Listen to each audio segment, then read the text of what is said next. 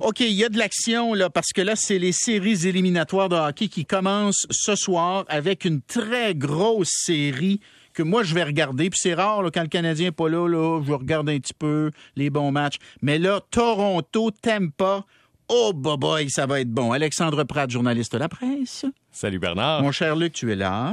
Bien sûr. Alors, alors, alors, Alexandre Pratt, allons à l'essentiel. Les gagnants de la Coupe Stanley contre les aspirants.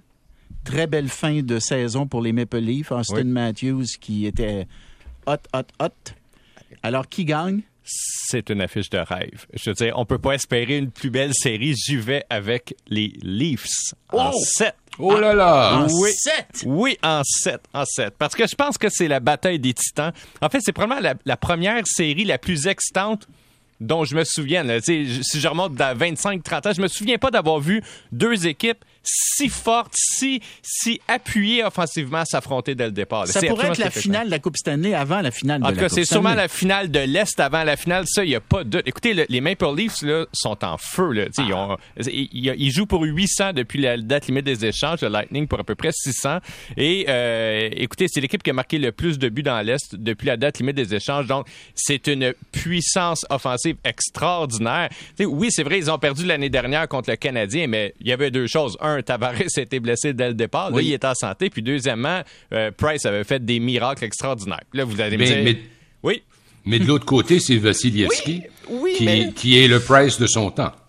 Oui, mais, oui, mais, c'est-à-dire, je crois que si les Leafs ont une chance de passer à travers le Lightning, c'est cette année. Euh, Vasilevski est dans une passe, je dirais pas mauvaise, là, il est quand même bon, mais il est dans une passe ordinaire. Il, il est pas incroyable. Depuis la date limite des échanges, il est à peu près à 900, il arrête à peu près à 91% des lancers. C'est moins bien que le gardien de but des Maple Leafs.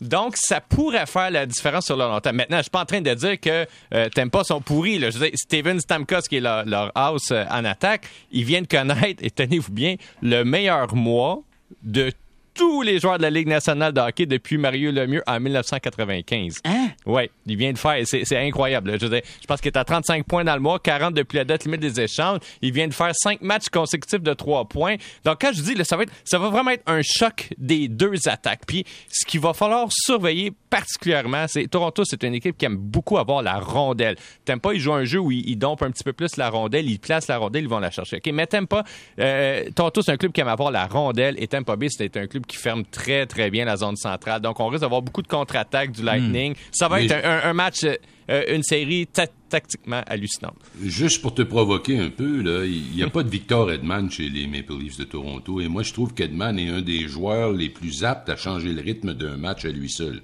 Ouais, je donne avantage euh, clairement au Lightning pour la défensive. Edman est un défenseur extraordinaire, mais j'ai Edman dans mon pool depuis 20 ans, puis j'ai ou, depuis 15 ans en fait, et j'ai aussi euh, Morgan Riley dans mon pool euh, chez les Maple Leafs. Il est aussi un très très très très bon défenseur.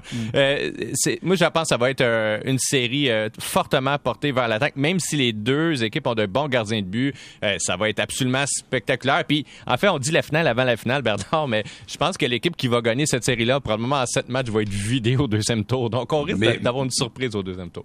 Mais on haït Toronto, oublie pas ça. Je l'oublie jamais. Bon, regardons notre grand Canadien qui aime pas Toronto. toi. Il aime Edmonton, il aime Calgary, mais il y a un problème avec Toronto. Bon, parlons du Canadien, parce que là, on sait maintenant qu'on a 18,5% des chances d'obtenir le tout premier, euh, le Choix. tout premier choix. Ouais. Ça, on va le savoir le 10 mai. C'est ça, exactement. À 18h30, Ouais. on va le savoir si c'est nous qui euh, pigeons en premier. Oui, exactement. Est-ce qu'on va être premier, deuxième ou troisième, Ouais. essentiellement? Bon. Ouais. Bon, alors ça c'est ça c'est réglé.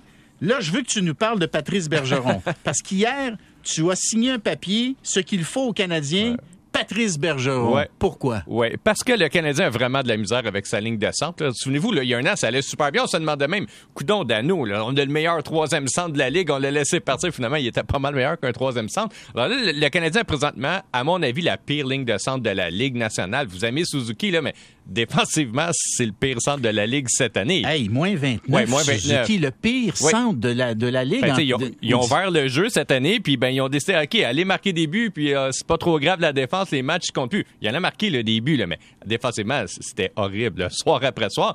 Donc, le Canadien a un problème au centre. C'est pas compliqué. Puis même, j'ai demandé à Jeff à Kent Hughes, est-ce que tu veux renforcer le centre? Il dit oui, absolument, là, ça va de soi. Il y a trois façons d'aller chercher des centres. Un, des échanges. Kent Hughes, il a dit, oubliez ça, il n'y a pas une équipe avec un bon centre qui va l'échanger. Ça arrivera juste pas.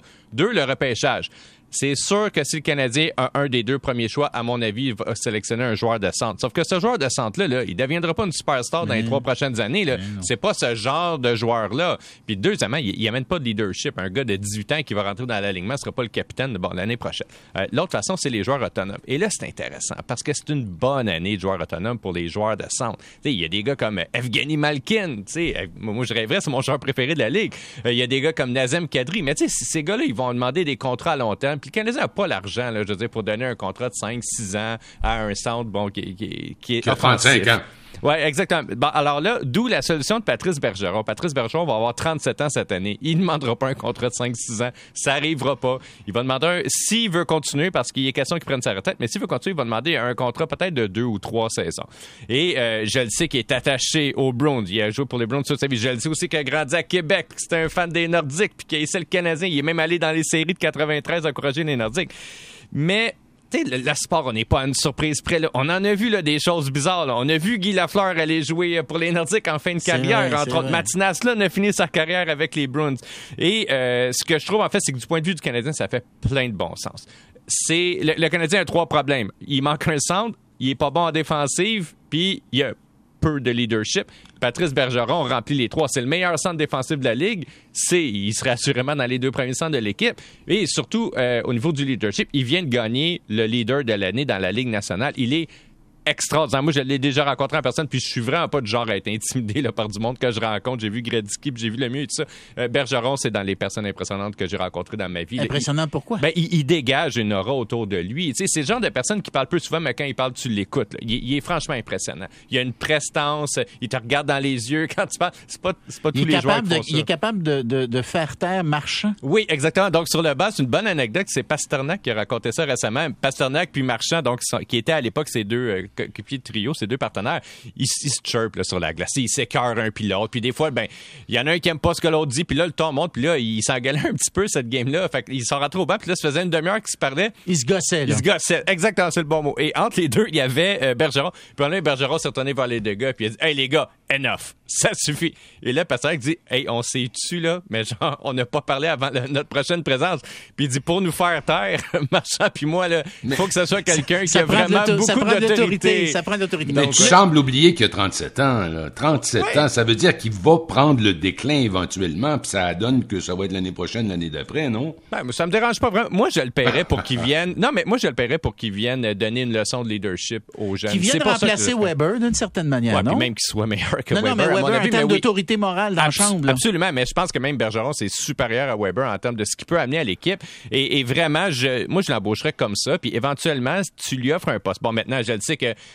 écoute, je vois pas pourquoi il viendrait avec un club de dernière place, à moins d'y offrir un pont d'or, littéralement. Euh, ça fait moins de sens pour Bergeron que ça le fait pour le Canadien, mais être le Canadien, en plus, c'est, écoute, c'est le client, l'ancien client de Kent Hughes.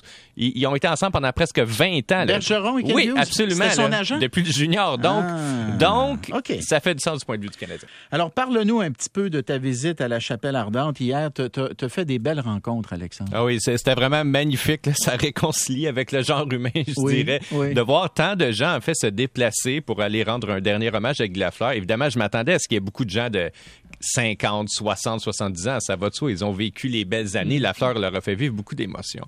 Mais donc, je, me suis présenté dans, la file, comme tout le monde. La file, elle faisait un grand serpent sur l'avenue du Canadien trois, quatre fois. Et euh, ce qui m'a vraiment frappé, en fait, c'est le nombre de jeunes qui étaient venus, tu sais, soit seuls ou soit en amis, deux amis ou trois amis ensemble. Puis quand je parle de jeunes, je parle pas de moi. J'ai 44. Là. Je, parle, je parle même pas des millénarios. Là. Je parle de jeunes de la génération Z, des gens de moins de 25 ans. Fait, eux, c'est sûr, là, ils l'ont jamais vu jouer. Là, Guy Lafleur, là. Guy Lafleur a pris sa retraite en genre 91 ou 92. Donc, ils l'ont peut-être vu sur YouTube ou dans un montage avant un match. Donc, ils l'ont pas vu. C'est pas quelqu'un qui leur a donné des émotions. Et de les voir se déplacer en si grand nombre pour venir en hommage, vraiment, je vois ça, avant. Donc, je suis allé les voir, puis je leur ai demandé concrètement, pourquoi vous êtes ici? Ben oui, on est dimanche après-midi, fait super beau, vous l'avez jamais vu jouer. Et, et ce qui était vraiment intéressant, j'ai trouvé que c'était un petit peu comme euh, aller pêcher dans un étang semencé. Là. Je veux dire, tu- il y avait des bonnes histoires partout. Tout le monde avait quelque chose à, à raconter d'intéressant. J'ai rencontré, rencontré un, un jeune euh, d'origine italienne qui s'appelle Gianluca Nirchi. Euh, lui, donc, qui disait représenter sa famille sur place. Puis lui, il avait une bonne histoire parce qu'il dit Mon père est arrivé ici en 1964. Donc, il avait euh, il- non, il est né en 64, il est arrivé ici à 7 ans. Donc, exactement au moment où Guy Lafleur a commencé sa carrière avec le Canadien. Il dit euh, Il est tombé en amour avec le hockey. Son un amour père, son ouais. père est tombé en amour avec le Exactement, hockey. un amour fou, la passion de sa vie à cause de Guy Lafleur. Et il dit quand est venu le moment, quelques années plus tard, de rentrer en Italie, il a dit à ses parents, non, désolé, j'aime tellement le hockey que je reste ici. Alors, il s'est mis à jouer au hockey. Il me dit, donc, à 18 ans, à un moment donné, il est allé dans un gala là, de fin de saison, une remise de trophée, puis bon, le père avait un petit peu trop bu, puis il s'est ramassé aux toilettes, comme beaucoup de gens.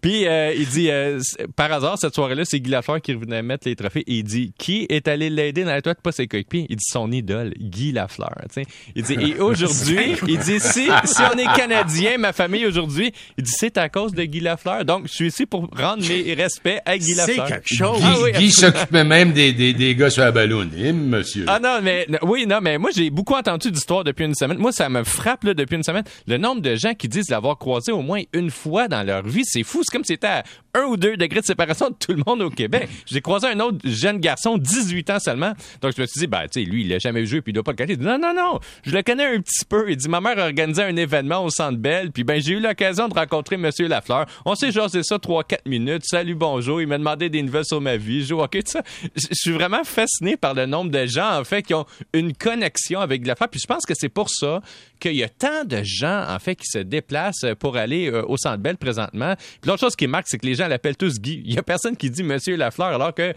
sais, j'ai, cou- j'ai couvert les funérailles de, de Maurice Richard il y a 20 ans. Les gens l'appelaient Monsieur Richard parce que c'était une figure emblématique comme C'était Monsieur. Béliveau, Monsieur Monsieur Béliveau, ça, c'est... Personne n'aurait dit Jean. Hein? Personne, personne n'aurait dit Jean. Mais Guy, c'est juste Guy. C'est incroyable, hein? Luc, t'as-tu regardé ça un peu en fin de semaine, toi? J'ai regardé ça et j'en revenais pas, comprends-tu? Moi, ce que ça m'a... Écoute, j'étais pas vivant, alors entendons-nous, mais j'ai abondamment lu sur ce qui était arrivé lors du décès d'Howie Morans. Et puis ensuite, bon, il y a eu Maurice Richard, il y a eu Jean Béliveau.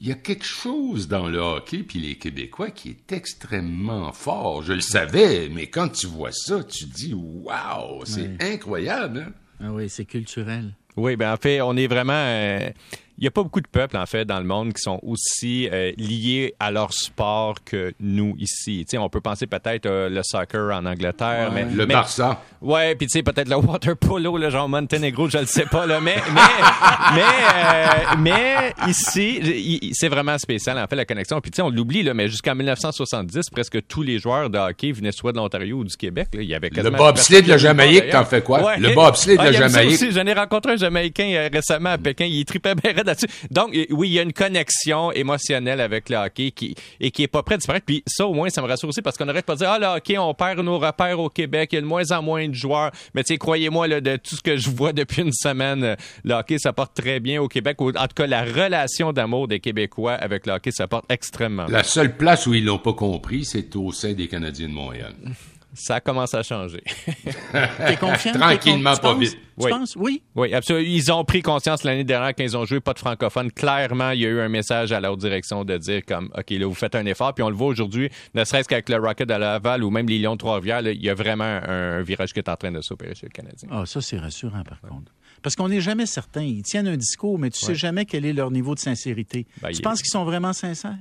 Euh, je, je crois qu'ils craignent, euh, je, je crois qu'ils craignent quand même une certaine déconnexion avec le public. Donc oui, je pense qu'ils font les efforts présentement en ce sens pour euh, corriger la situation.